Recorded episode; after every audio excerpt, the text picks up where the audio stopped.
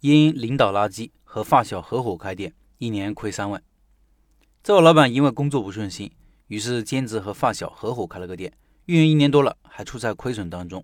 在我看来，老板犯了一些常识性错误，本来是可以规避的。希望这个案例给大家带来启发。老板说，二零一九年，我和老公都是公司职员，工作压力不大，周末双休，孩子上幼儿园，女孩也比较懂事，不累人，于是有了开店的想法。开始有意的打听店铺的相关消息，因为老公有个发小是做奶茶店的，所以也想开个冷饮店，相对于小白还简单点。刚开始意愿不是特别强烈，有意无意的打听着店铺消息，没有太合适的，就一直没有开始张罗。直到二零二零年过完年，老公的领导更换，和领导相处不太和谐，开店意愿就更加强烈了。但是当时疫情刚过，市场行情不是太好，手里也没什么钱，就没打听店铺的事。但是老公发小突然联系说，在我们工作所在地的周边县城有个商场招租，不用转让费什么的，去看一看场地，约我老公一块去。老公当时工作不顺心，也想换换状态，就一起过去了。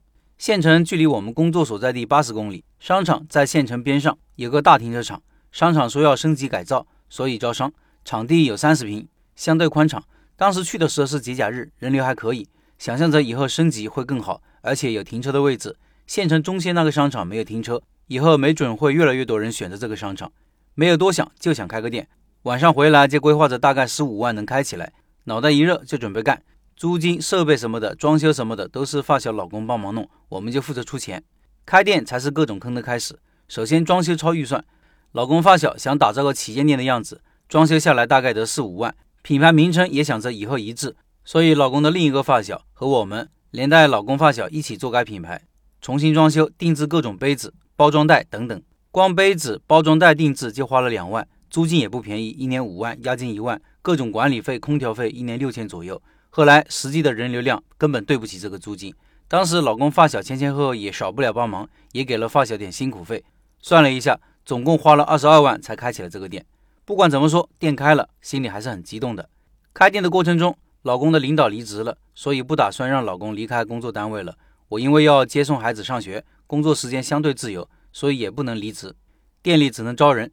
原本商量是发小老公留下来给帮忙带一个月的新人，结果发小留下几天就回老家有事情了，由家里亲戚来帮忙照应。亲戚也是之前在他店里帮过忙，做起来比较容易上手，也招了个小姑娘，还可以。但是由于不清楚当地工资情况，由商场经理给了大概工资水平。后来了解，我们的工资比其他的商家给的每个月多两百块钱左右。还多了两天假期，后来协商少了两天假期，但是再多加一百块钱工资。亲戚待了一个月带新人就走了，后来又招了个小姑娘，不太靠谱，只留下一个小姑娘看店，就给涨了一千块钱工资。一个人开店盯到闭店，节假日我们过来帮忙，如果赶上请假，我就过来盯一天。但是无奈商场人流太少，且周边村里的购买力太低，县城的人一般都不过来这个商场，都是去县中心那个商场，每个月的销售额勉强能抵得上房租和人工。连原材料成本都找不回来，遇到节假日和暑假才好一点。开了三个月时间，就赶上了县中心的商场收购了这个商场，才知道原来是入坑了。原商场就是招一波商，拿点钱就走人。现在商场品牌接手后，又是一顿整改，大概小半年都处于整改阶段。到了四月份就满一年了，这一年算下来，房租五万，人工大概不到六万，原材料花了八到九万，但是一年的销量还不够二十万，里里外外得赔了两三万差不多。现在的商场基本也改造完成了，人流量有点上升，不知道要不要坚持下去。考虑的太远，我们去一趟实在不方便。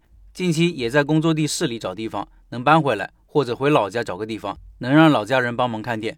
目前市里有个位置是大型超市出入口，位置不大，房租也不高，大概三千，转让费五万，觉得有点高。老家有个位置也是在大型超市入口，位置十六平米，房租太高，一年大概八万，我觉得入口不是特别理想。毕竟拿着冰激凌或者奶茶去逛超市还是有点别扭，不知道接下来怎么办。看完这位老板的经历，感慨一句：新手确实容易犯一些常识性错误，导致一开始就错了，结局就可想而知了。